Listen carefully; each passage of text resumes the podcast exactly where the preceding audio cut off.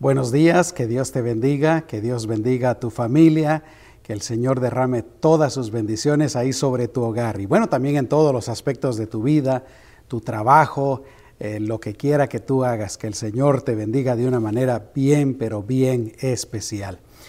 Y desde que pues empezó esta pandemia, más o menos a mitad del mes de marzo, eh, una de las cosas que se requirió es que se cerraran negocios, se cerraran lugares públicos y entre todo eso pues también eh, las reuniones en las iglesias. Eh, gracias a Dios hay muchos estados en donde las iglesias ya están teniendo sus reuniones y, les damos, le damos la, gloria al Señor por eso, ¿verdad? Aquí en California la situación ha sido un poquito diferente eh, y no vamos a entrar en detalles de las razones, pero por lo menos aquí en el condado de Imperial eh, todavía hay bastantes restricciones. Ah, así es que eh, a causa de todas estas restricciones, de la cuarentena, de la pandemia, es que el Señor ha puesto en mi corazón hablarles acerca del tema que quiero compartirles. Quiero que meditemos en por qué, por qué es tan importante que los cristianos nos reunamos, nos juntemos en algún lugar para, bueno, para diversas cosas. Así es que de eso es lo que quiero platicarles eh, en esta mañana. Y para empezar, quiero compartirles lo que dice el Salmo 133, el versículo número uno. Este salmo tiene solamente tres versículos, pero el primero dice, he aquí cuán bueno, cuán bueno y cuán agradable es que los hermanos habiten juntos en armonía. Y está hablando acerca de los hijos de Dios, los hermanos en la fe. Cuán bueno, cuán agradable es que los hermanos habitemos juntos en armonía. Vamos a orar. Señor, una vez más te damos gracias en esta preciosa mañana por todas tus bendiciones, por tu cuidado, tu misericordia, tu bondad para con nuestras vidas. Y gracias también por darnos la oportunidad de meditar nuevamente en tu palabra. A ti te damos toda honra y toda gloria. Nos ponemos en tus manos, Señor. Gracias en el nombre de Jesús. Amén. Eh, ¿Por qué es que quiero hablar acerca de este tema? Ya les di eh, una pequeña introducción ahí, ¿verdad? Pero ah, tengo varias razones. Primero, porque como lo he mencionado antes, la asistencia a las iglesias en los Estados Unidos en general y, el cristianismo también eh, está decayendo. Ah, déjenme compartirles algunos datos. Cada año se cierran en los Estados Unidos entre 3.800 a 7.700 iglesias. ¿Y cuántas se abren? Bueno, se calcula que un promedio de mil iglesias, así es que hay un tremendo déficit. Eh, pero no solamente eso, según una encuesta de la organización Investigaciones Pew, que se realizó en octubre del 2019, el año pasado, eh, esta investigación dice que el cristianismo sigue declinando en este país y sigue declinando muy rápido. 65% de los adultos de los Estados Unidos dijeron ser cristianos. Pero por supuesto, creo que hay que entender esta cifra. Este 65% incluye todas las denominaciones cristianas, incluye también la Iglesia Católica y lo más probable, si no estoy equivocado, incluye también a los mormones, a los testigos de Jehová. Es decir, todas eh, los grupos, organizaciones, religiones, sectas que se denominan como cristianas. Pero bueno, según eh, este dato, ese 65% es eh, menos que la década anterior, un 12% menos.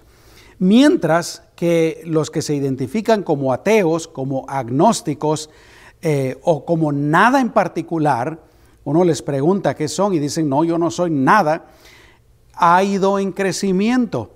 Eh, ahora son un 26%, ha crecido un 17% en cuanto a la década anterior. Pero en segundo lugar, eh, me parece que fue el miércoles pasado que les hablé acerca de esto.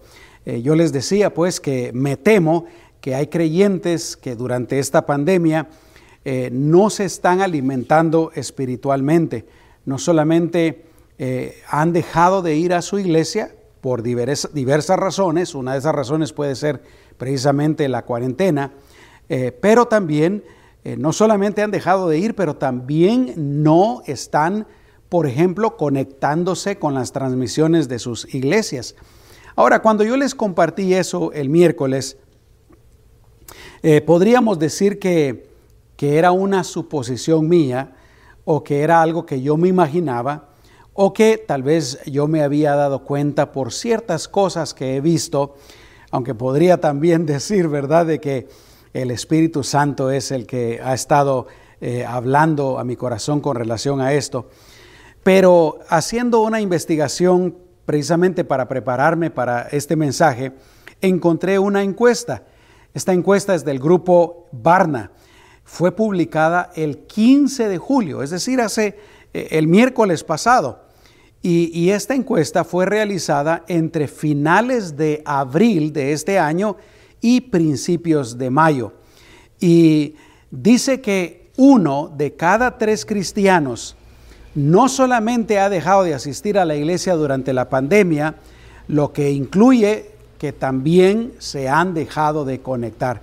Así es que lo que yo me había fijado, lo que, lo que yo me estaba imaginando, está comprobado pues con esta estadística, con esta investigación. Dice que los que, perdón, entre los que se identifican como cristianos, y que dicen que la iglesia es muy importante en sus vidas y que antes de la pandemia asistían regularmente a la iglesia, por lo menos una vez al mes. Escucha, este es el resultado. 53% dijeron que sí se han seguido conectando a las transmisiones de sus iglesias regularmente durante las últimas cuatro semanas. Y qué bueno por esa información, ¿no? 53% de los que asistían regularmente a la iglesia antes se han seguido conectando a las transmisiones de sus propias iglesias, de sus propias congregaciones. Repito, qué bueno por eso. Pero también el 34% admitieron que han dejado de conectarse, han dejado de ver las transmisiones de sus propias iglesias y están viendo las transmisiones de otras iglesias, los servicios de otras iglesias por medio de los medios sociales. Todavía ahí diría yo, pues qué bueno, aunque han dejado de, de ver las de sus propias iglesias, pero por lo menos están viendo las de otras iglesias, ¿no? Pero escucha, esto es lo alarmante.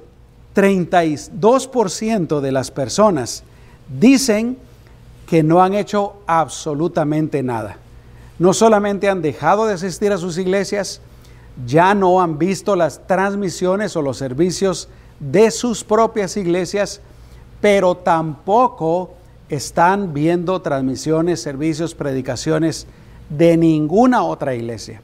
Imagínate. Ahora yo pensaba, estas personas, si ni siquiera están viendo las transmisiones de sus iglesias, ¿estarán orando? ¿Estarán leyendo la Biblia? que estarán haciendo para alimentarse espiritualmente. Eh, hay otra, eh, otros datos aquí que se me hace interesante. Dice que de los cristianos que han dejado de, de asistir y de conectarse a la iglesia, el 17% dicen que están aburridos todo el tiempo y el 11% dice que se sienten inseguros. Imagínate, porque hay una relación pues entre asistir a la iglesia, entre conectarse a los servicios de la iglesia.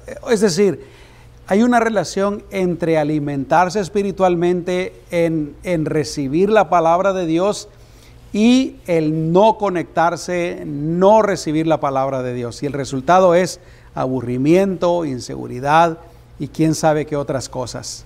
Ahora, con relación a nuestra congregación, estas son algunas cosas que, yo pienso, algunas cosas que me he dado cuenta. Por ejemplo, sé que gracias a Dios hay un buen número de ustedes que cada domingo, cada miércoles o por lo menos el domingo se están conectando fielmente. Y si acaso no lo hacen el domingo o el miércoles, bueno, miran los servicios después, ya sea por Facebook o por YouTube. Y qué bueno por eso, los felicito mis amados hermanos. También eh, he sabido de algunos, algunos me han platicado, que ya que en Yuma hay varias iglesias pues que ya reiniciaron sus servicios, están teniendo reuniones, algunos me han platicado que están asistiendo eh, a esas iglesias, a esas reuniones. Eh, pero lamentablemente yo sé que hay algunos que no solamente no han venido a esta iglesia, no están yendo a ninguna otra iglesia, pero también no están viendo los servicios en Facebook y en YouTube. Y, realmente eso me preocupa. Estoy orando por esos hermanos, por esas familias, ¿verdad?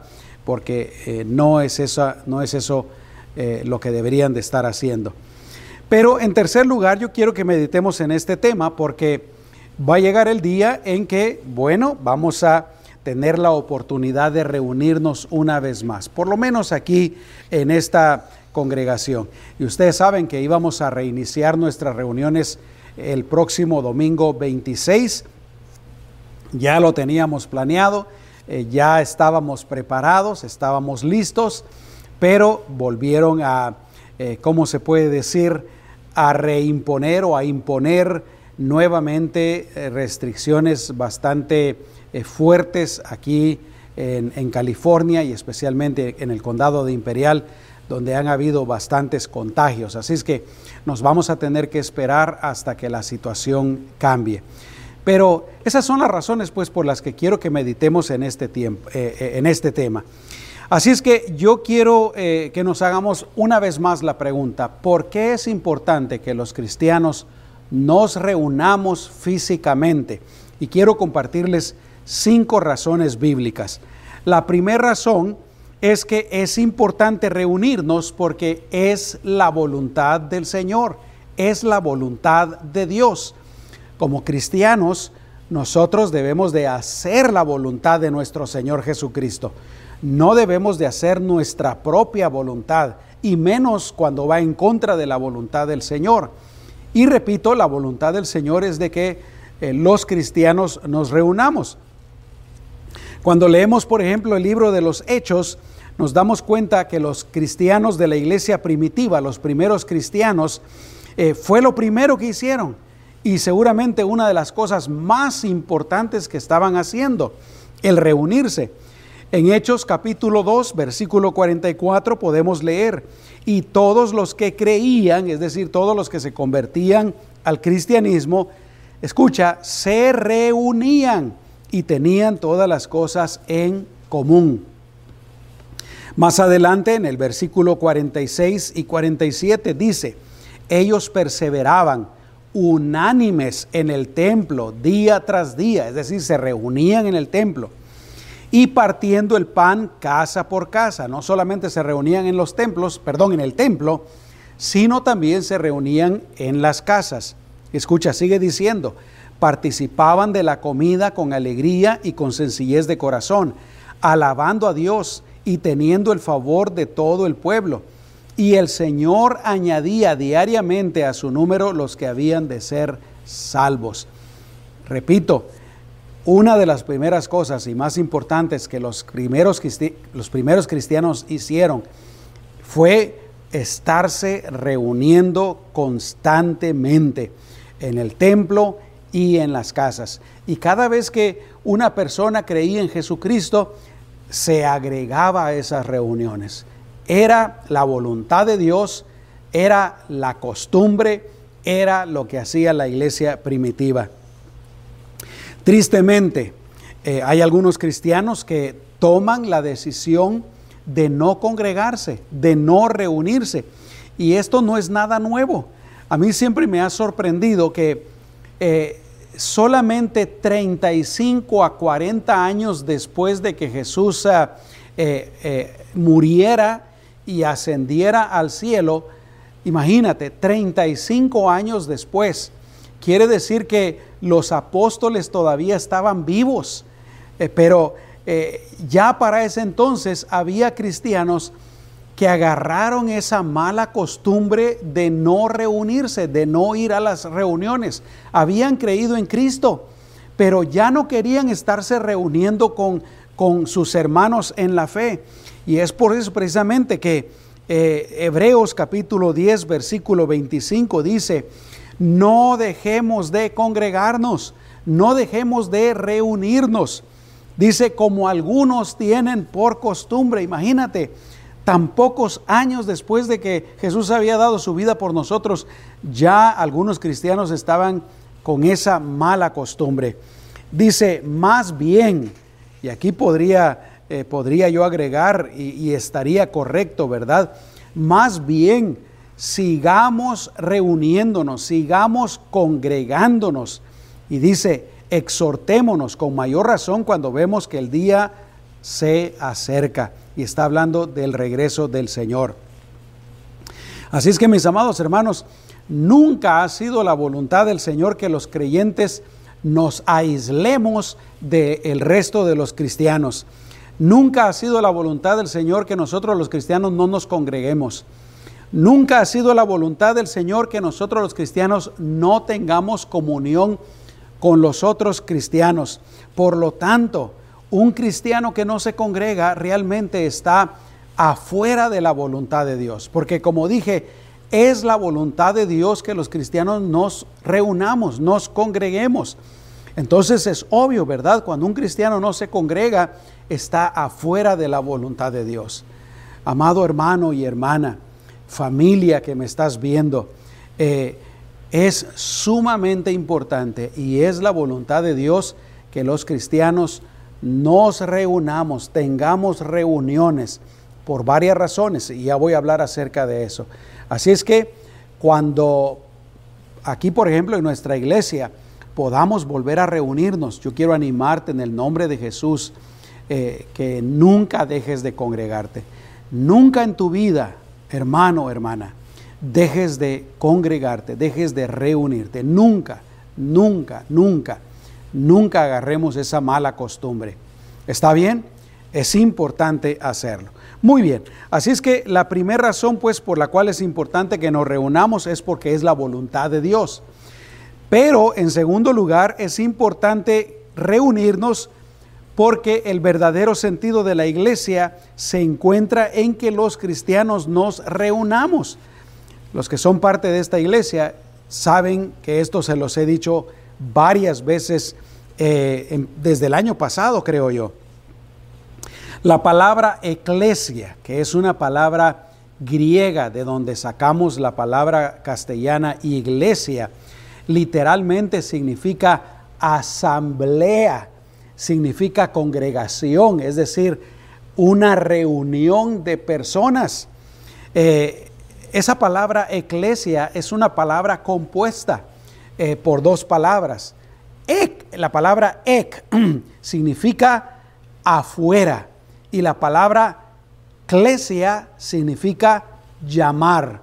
Entonces, podríamos decir que en español significa llamar afuera. Y la traducción literal es que se entendía por una reunión, reunión de ciudadanos llamados de sus casas a un lugar público valga la redundancia, para reunirse con un propósito. Eh, vuelvo a decir, el sentido de la iglesia se encuentra en que los cristianos nos reunamos, nos unamos físicamente. Por ejemplo, cuando Cristo dijo que Él edificaría su iglesia, Él estaba pensando en todo el grupo de creyentes. Él no estaba pensando en los cristianos en sus casas, viviendo sus vidas por aparte. Piensa en esto. Cuando el Espíritu Santo vino, lo hizo eh, allá en el aposento alto, eh, porque ahí estaba el grupo, 120 cristianos, dice la Biblia, unánimes juntos. Cuando, por ejemplo, sea el rapto de la iglesia, el Señor se va a llevar a todos los cristianos, a todo el grupo de cristianos. Cuando sean las bodas del Cordero, estará presente toda la novia, toda la iglesia, el grupo. Cuando el Señor regrese con sus santos, eh, también regresaremos todos unidos. Y por otro lado, los nombres que la Biblia le da, el Nuevo Testamento le da eh, a la iglesia, es decir, los otros nombres, también nos dan esa idea, pues, del grupo de la congregación, de la agrupación de creyentes. Por ejemplo, la Biblia le llama a la iglesia el cuerpo de Cristo y un cuerpo, entendemos pues que está unido, un cuerpo separado que es, un cuerpo desmembrado. ¿Te imaginas tú? Una mano por allá, un pie por allá, la pierna por allá, eh, el tórax por allá, los ojos por allá. Ese es un cuerpo muerto, ¿no? Eh, un cuerpo vivo obviamente es todos los miembros unidos. Pero no solamente eso, la Biblia le llama la novia, una sola novia. Eh, la esposa del Cordero, otra vez, es uno, la agrupación. También la Biblia le llama a la iglesia la asamblea de los primogénitos, es decir, la congregación, la reunión de los primogénitos, huerto de Dios, edificio de Dios, otra vez, si, los elementos que componen el edificio están todos regados por, por todas partes, no hay edificio, ¿no? Eh, le llama la casa de Dios, la familia de Dios, que habla otra vez de, acerca de, unidad. Eh, mis amados hermanos, la idea de no querer reunirse realmente es una idea que nace en la carne del cristiano. Podría ser que el cristiano no tiene un buen entendimiento de la palabra de Dios, no la ha comprendido, no la ha entendido. Pero te soy sincero, en mis años en el Señor, en mis años de experiencia y también como pastor, yo me he dado cuenta de que cuando un cristiano no quiere reunirse, no quiere congregarse, eh, y, y, tú le preguntas por qué, por qué no vas a ninguna iglesia, por qué no vas a tu iglesia, y, te dan, según ellos, sus razones, que realmente son excusas para no hacerlo, te das cuenta de que normalmente son razones que vienen de la carne. Ahora, por ejemplo, si hay un cristiano que, que por salud, que por razones físicas definitivamente le impiden salir de su, de su casa, ir a la congregación, eso se puede entender. Pero estas son algunas de las excusas que yo he escuchado durante los años y créeme que deben de haber muchas más. Pero por ejemplo, hay quienes que no van a ninguna iglesia porque se quejan de que alguien los trató mal en algún momento. Pudo haber sido el pastor, pudo haber sido un diácono, pudo haber sido alguna persona de alguna congregación que los trató mal y ellos decidieron ya no ir a ninguna iglesia. Y otra de las excusas es que dicen, no, no hay ninguna iglesia buena, eh, eh, eh, todas las iglesias la gente es mala y por eso es que yo no voy a ninguna iglesia. Otros, por ejemplo, precisamente se quejan, no hay ninguna iglesia que sea buena. Pero mi amado hermano, las iglesias no están compuestas por gente perfecta. Nosotros los pastores no somos personas perfectas, personas que no cometamos ningún error. Las iglesias todas están compuestas por personas como tú y yo, personas imperfectas que cometemos errores, que a veces queriendo y sin querer a lo mejor hasta nos ofendemos. Pero esa, repito, no es excusa para que uno deje de congregarse. Eh, a veces, por ejemplo, las personas que no van a ninguna iglesia es porque tienen conceptos equivocados de lo que es la iglesia. Otros, eh, por ejemplo, se quejan, no, es que en la iglesia solo dinero son. No, es que, mira qué tremendo. Pero te lo digo sinceramente, son solamente excusas. Generalmente las personas que que dan estas excusas, que no quieren congregarse, no quieren asistir a ninguna iglesia, la verdad yo me he dado cuenta que lo que pasa es que ellos no quieren lidiar con sus propios defectos, con sus propias debilidades. Por ejemplo, esas personas que, dicen que, que, alguien les hizo daño y que en las iglesias solo gente mala hay, solo gente hipócrita hay. ¿Por qué esas personas no han querido perdonar a esa persona que les hizo daño? Y uno podría preguntarse, ¿será que verdaderamente alguien les hizo daño? ¿O será que esas personas son tan delicadas que cualquier cosa sucedió y ellos lo tomaron como una ofensa? La palabra de Dios nos dice que debemos de perdonarnos unos a otros, que debemos de pasar por alto las ofensas. ¿Por qué? Porque todos somos imperfectos, todos, aunque el Señor ya perdonó nuestros pecados, aún así todos estamos todavía con esta naturaleza pecaminosa. Las personas, por ejemplo, que dicen, ¿verdad?, que, que en las iglesias solo hipócritas hay. Mis amados hermanos, la razón es la misma. Todas las iglesias estamos compuestas por personas imperfectas. O las personas que dicen, no, es que en la iglesia solo dinero son. ¿Sabes qué me he dado cuenta yo? Que generalmente lo que pasa con esas personas es que son muy avaros. No quieren, no quieren dar lo que el Señor les pide. Por eso digo, realmente cuando tú analizas, cuando tú meditas en por qué algunas personas no, no quieren congregarse, generalmente es algo que tiene que ver con su carne, ya sea que no quieran perdonar, ya sea que no quieran cambiar, son muy orgullosos o no quieren sujetarse o no quieren comprometerse, no quieren servir. Qué tremendo. Pero hay otra cosa también. Algunas personas eh, no dejan totalmente de congregarse, pero como no quieren comprometerse, lo que hacen es que empiezan a, a ir a esta iglesia por un tiempo, y luego van a esta otra iglesia por otro tiempo, y luego van a esta iglesia por otro tiempo. Hay otros que están peor, un domingo van a esta iglesia, otro domingo van a esta iglesia, otro domingo van a esta iglesia. ¿Por qué? Porque no quieren comprometerse con su congregación, con una sola congregación.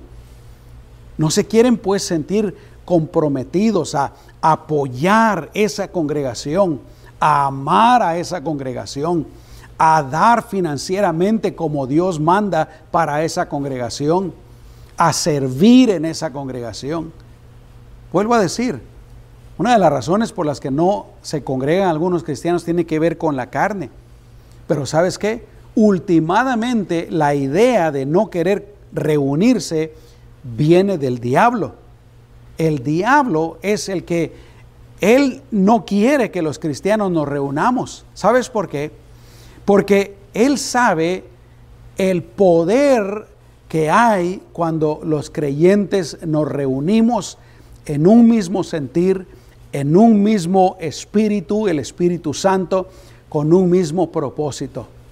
Y eso no lo quiere Él. Por eso es que Él prefiere que, los cristianos no nos, no nos reunamos. Él sabe lo que el Señor puede hacer cuando los creyentes nos reunimos, repito, en un mismo sentir, en un mismo propósito. Una vez más, el verdadero sentido de la iglesia se encuentra en que los cristianos nos reunamos. Otra vez te lo digo, mi amado hermano, nunca dejes de congregarte, nunca dejes de congregarte. Y, yo he llegado hasta el punto de decirle esto a alguien. Bueno, si, si esta congregación no te gusta, o si algo malo pasó aquí, si yo te ofendí, eh, entonces busca otra congregación, pero no dejes de congregarte. No es la voluntad del Señor. Muy bien. Entonces, pues, la primera razón por la cual es importante congregarnos es porque es la voluntad del Señor. La segunda razón es porque el verdadero sentido de la iglesia se encuentra en que los cristianos nos reunamos. En tercer lugar, es importante reunirnos para edificarnos mutuamente. Eh, quiere decir para bendecirnos, para construirnos los unos a los otros. Escucha lo que dice Primera de Corintios capítulo 14, versículo 26. El apóstol Pablo está hablando aquí eh, acerca de los dones del Espíritu Santo, etcétera, de la obra de la iglesia. Y dice, ¿qué significa esto, hermanos? Cuando se reúnen, ¿escuchaste eso? Cuando se reúnen, cada uno de ustedes tiene un salmo, o una enseñanza, o una revelación, o una lengua, o una interpretación. Todo se haga para la edificación. Entonces, pues, el propósito del Señor en que nos reunamos es para que nos edifiquemos unos a otros. Y aquí dice, ¿verdad? Eh, con un salmo, con una enseñanza, con una revelación, con una lengua, con una interpretación, etcétera. El Espíritu Santo se mueve en nosotros y somos edificados los unos a los otros. Efesios capítulo 4, versículos 11 y 12 dice, hablando del Señor, y él mismo constituyó a unos apóstoles, a otros profetas, a otros evangelistas, a otros pastores y maestros, a fin de perfeccionar a los santos para la obra del ministerio, para la edificación del cuerpo de Cristo. Y hermanos, esto solo se logra cuando los cristianos nos reunimos. No es la voluntad del Señor que no nos reunamos. Esto no se lograría si cada uno de nosotros estuviera en su casa y nunca nos congregáramos. Primera de Tesalonicenses capítulo 5 versículos 10 y 11 dice, por lo cual anímense los unos a los otros y edifíquense los unos a los otros, así como ya lo hacen. anímense, edifíquense, consuélense, ayúdense. Tantas cosas que eh, ocurren y que nos hacemos los unos a los otros cuando nos reunimos. Repito, esto no sucede cuando no nos reunimos. Hebreos capítulo 2, versículo 12 dice, y escucha, este, este pasaje me llama mucho la atención porque es una profecía acerca de nuestro Señor Jesucristo. Originalmente fue dada en el Antiguo Testamento, eh, miles de años antes de que Jesús viniera. Pero escucha lo que dice, y está hablando del Señor, repito, anunciaré a mis hermanos, dice, tu nombre, Jesús, anunciaré a mis hermanos tu nombre en medio de la congregación. En medio quiere decir de la reunión de los hijos de Dios, de los cristianos. No dice, anunciaré a mis hermanos tu nombre, cada uno allá en su casa. No, y mira, nosotros estamos en un tiempo interesante porque ahora tenemos los medios sociales, tenemos el Internet, Facebook, YouTube, Instagram, tantas maneras.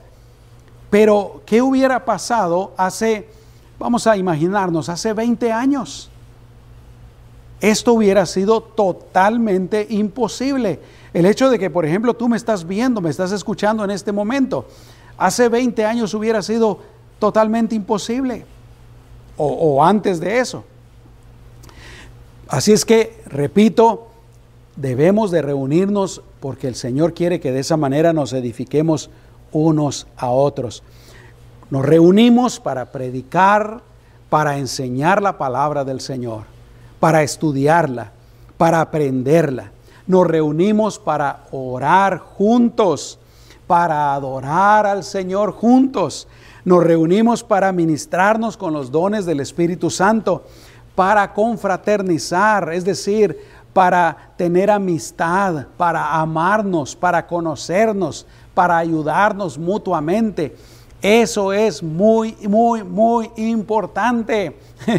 A veces eh, hasta el reunirnos para comer, el reunirnos para tener una fiesta, el reunirnos para celebrar algo aunque no hubiera nada espiritual en esa reunión, pero el hecho de que estamos teniendo comunión, eh, conociéndonos, platicando, platicando acerca de nuestras familias, de nuestras victorias, de nuestros logros, pero también de nuestras necesidades, nuestros problemas, todo eso sirve para que nos edifiquemos mutuamente.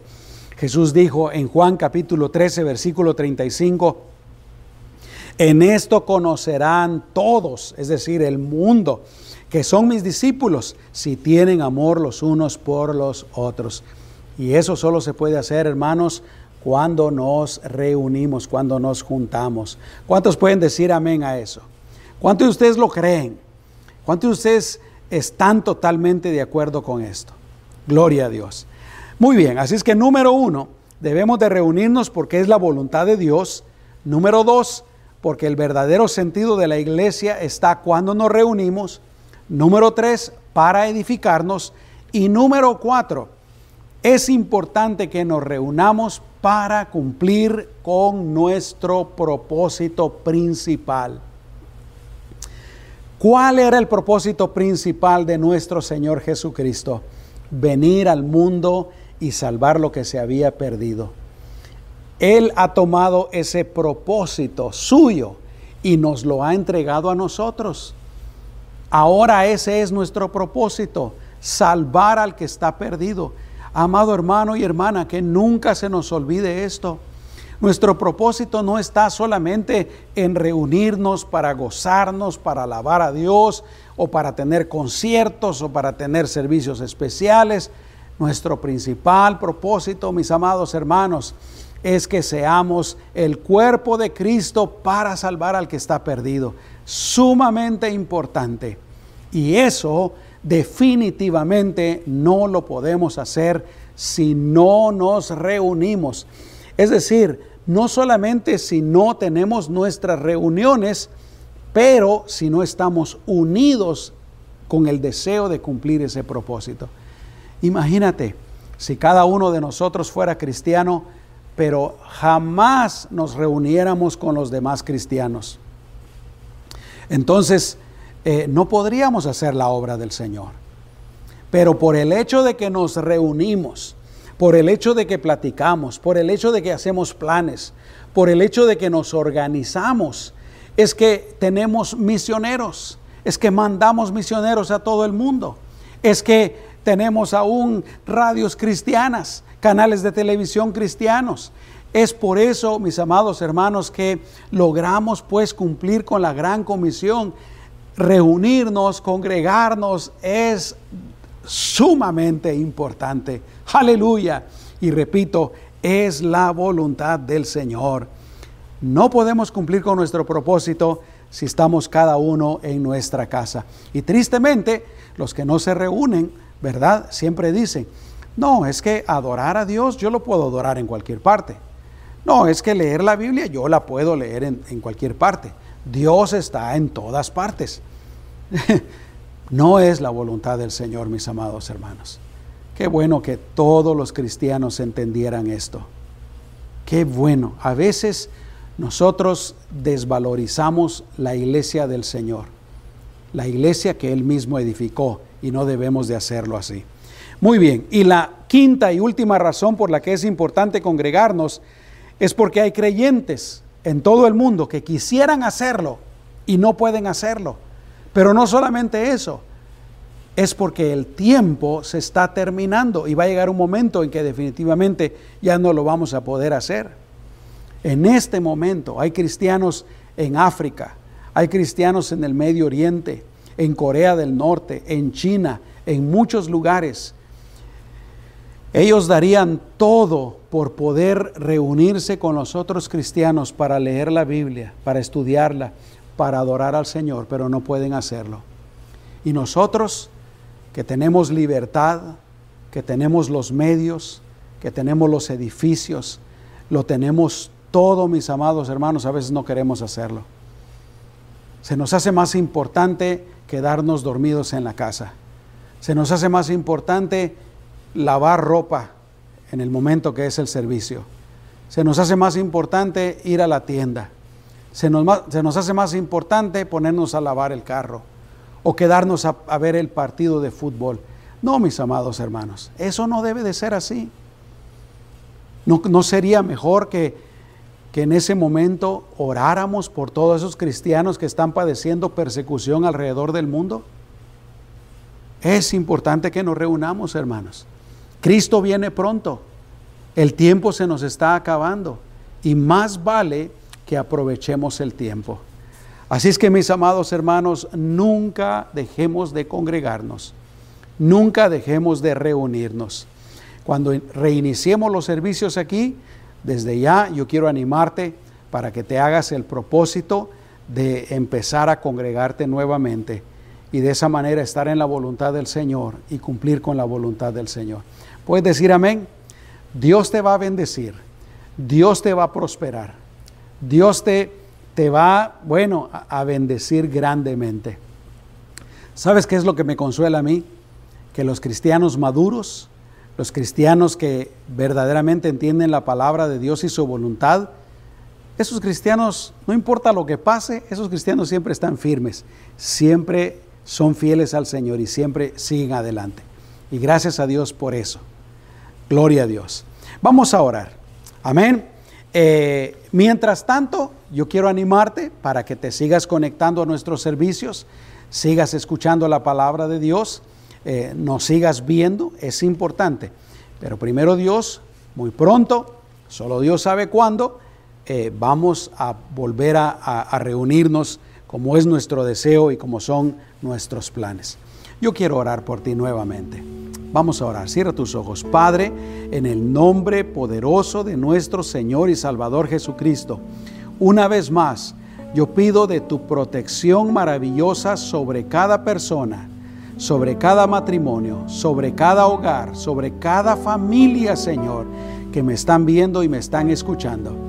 Guárdales de todo mal, Señor Tú nos dices en tu palabra que tú eres nuestro guardador y nosotros lo creemos y nos gozamos en ello, Señor.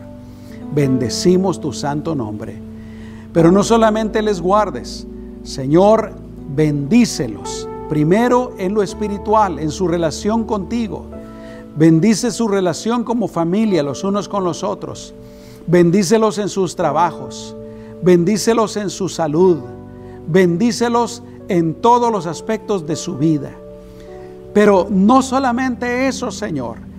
Si alguno de ellos tiene alguna necesidad, tiene alguna petición, Señor, haz un milagro, haz una obra y responde y resuelve esa petición, Señor. En el nombre poderoso de Jesús te lo pedimos y te damos gracias, Señor.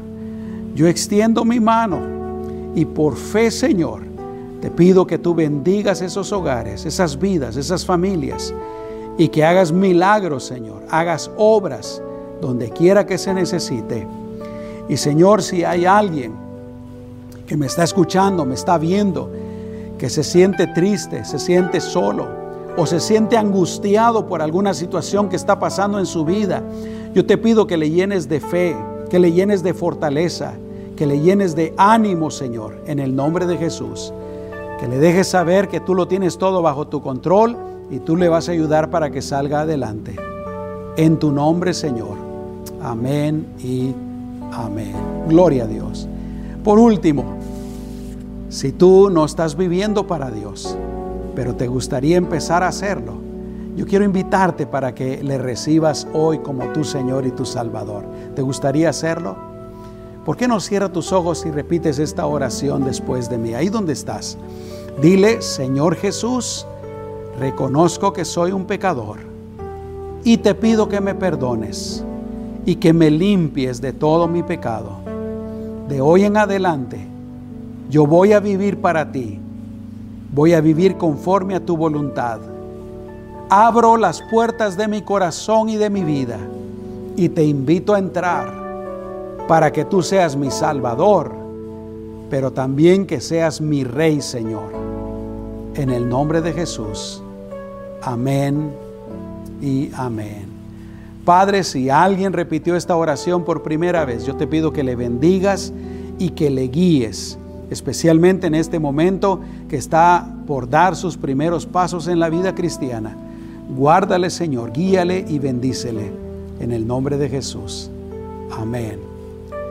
Que Dios les bendiga a todos, que tengan un resto de este día domingo hermoso y también una semana maravillosa en el Señor. Que Dios los bendiga. Hasta pronto.